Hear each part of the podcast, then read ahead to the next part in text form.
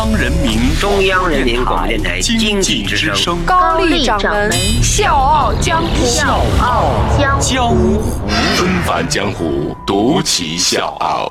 笑傲江湖，我是高丽。在知乎上有这么一个问题，挺有意思，说为什么很多人无法接受在产品的外观设计当中出现汉字？这个答案呢是五花八门，其中有一个我认为说的还挺有道理，说那是因为你看到好的汉字设计太少了。我们今天故事的主人公呢是九零后的叶天宇，他呢就是一位字体设计师。他辞掉了所有的工作，专心的和字体谈恋爱，创造出了一万三千九百八十四个字，完成了两套正版中文字库，还做了一组动画，让汉字活了过来。看过的人都说，这才是咱中国汉字的魅力所在。那这套创意自动化呢，在微博上一下子就火了，搞怪的、拟人的、抖机灵的，大家第一次发现，原来汉字还可以这么玩儿。创作这套动画的九零后字体设计师叶天宇，这下可乐坏了。创作字体这么长时间，终于走进了字体的内心世界，而且能把他们讲述的传奇故事给画下来、讲出来，是一件特别有成就感的事情。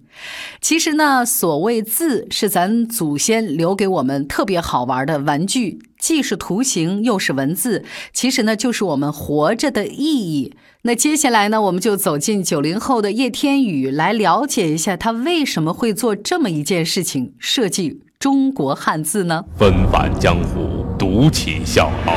高丽掌门笑傲江湖，敬请收听。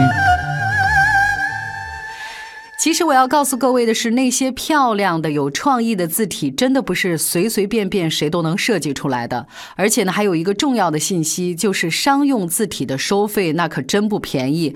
往往呢，一张几百、几千的这个海报，用到的几个字的这个版权费，就可能上万块钱。所以一般企业根本用不起。于是乎，网上呢就充斥着各种各样的盗版的字体。这个不但是伤了那些很辛苦做字体的。设计师还让整个设计圈都担上了盗版的名声，而我们的主人公叶天宇，他想做的就是让大家都能用得起好看的正版字。不过，叶天宇一开始呢不是做字体的，从中国传媒大学一毕业，他就走进了互联网公司去做设计师。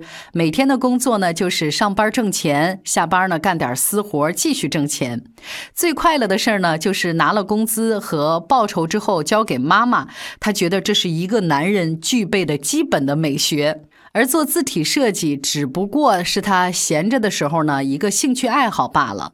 设计师的工作节奏呢是很快的，快到没有时间把每一份的设计都做到满意，以至于到后来，叶天宇形容说：“我都麻木了，我甚至觉得连追求满意的这个必要都没有了，因为反正一个多月之后又要重新改。”但是有这么一天，他的心被一句话给扎痛了。这句话是这么说的：人们会为了避免思考而做一切事情。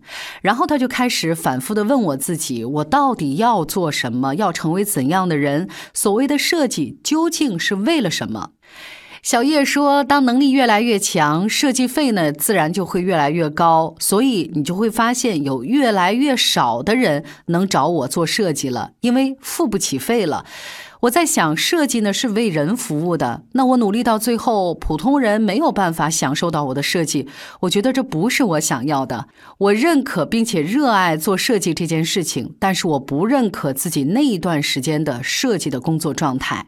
为更多的人服务，做出能够被称作是隽永的设计，这个就是叶天宇最大的梦想。琢磨清楚这点之后呢，他就开始重新的审视自己的爱好了——字体设计。工作间隙呢，他设计的字体呢还很多次的获过奖，而且呢还展出过。说起来呢，叶天宇做字的这个年头已经不少了，也参加过大大小小的一些比赛。用他的话说，以前呢，我就是觉得好玩，自己在那玩而比赛是让他真正认识了字体。二零一六年春节，叶天宇做了一个重大决定，辞掉所有工作，认真的设计字体。爸妈表示特别不理解，你说你这孩子好好的工作你放着不要，你每天对着这电脑白底儿黑字的屏幕，你在那来回折腾，你连门都不出了，你这孩子是不是作呀你？朋友同学也不看好，做字体你要干嘛呀？没有任何前景可言，好吗？可是叶天宇不这么想。他说：“和字体既然喜欢，那我们就在一起吧。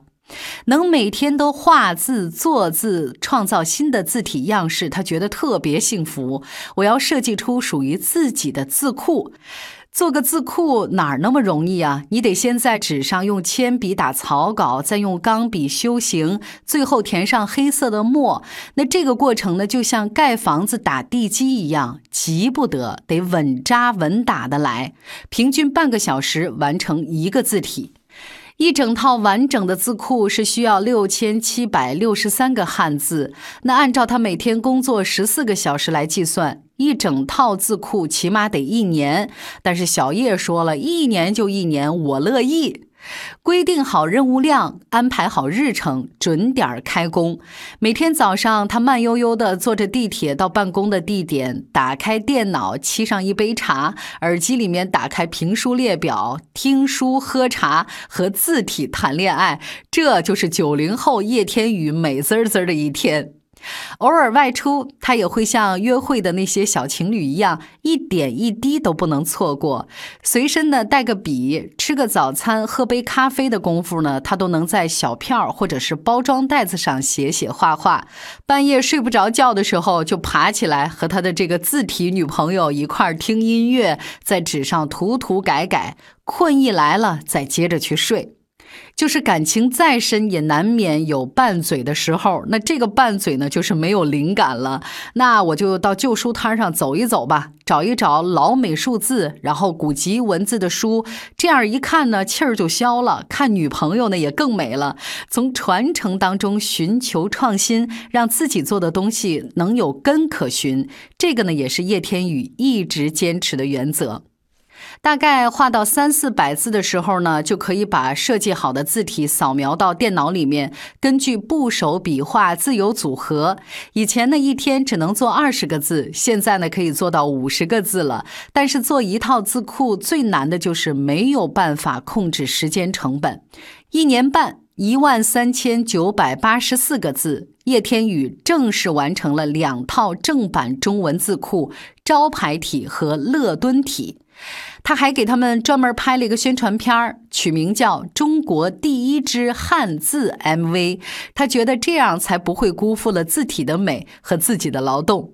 那我给大家解释一下，所谓的招牌体呢，就是街边招牌用的字体。那为啥要专门设计这么一个字体？小叶呢有自己的想法。他说：“我们街边的招牌同质化太严重了，就是你走哪儿都能看到，不是黑体就是楷体，看多了就腻了。”然后呢，他就参照明代的大字五经善本，开发出了这套招牌体，希望呢给街面上的招牌多一种有中国风味的选择。有人就说了：“哎呦，这个招牌体生生把我给看饿了。”而且我要告诉各位的是，连阿玛尼这样的国际大牌，他们的新春系列动画广告片都用了这个招牌体。至于乐敦体呢，就是要让大家开心，每一个字呢都像一个有表。情的小胖孩儿，让人一看就想乐。其实这两套字体换来的经济价值和小叶投入的时间成本相比，远远不够。但是因为这份喜爱和内心不断充盈的那种骄傲感，小叶还是会一直做下去。对于未来，他只是笑着说：“我是喜鹊，是飞翔的小鸟，天空没有留下痕迹，但是鸟儿已经飞过了，所以你根本不知道它飞的。”有多快乐？小江湖，我是高丽，明天见。大家好，我是笑傲江湖的内蒙听众武明义，是一个 IT 公司的市场总监。笑傲江湖有笑有泪，有血有肉，有启发有彷徨，我每期必听。现在我邀请你在微信公众号检索“经济之声笑傲江湖”，关注笑傲江湖公众微信，加入笑傲江湖听众大家庭。谢谢。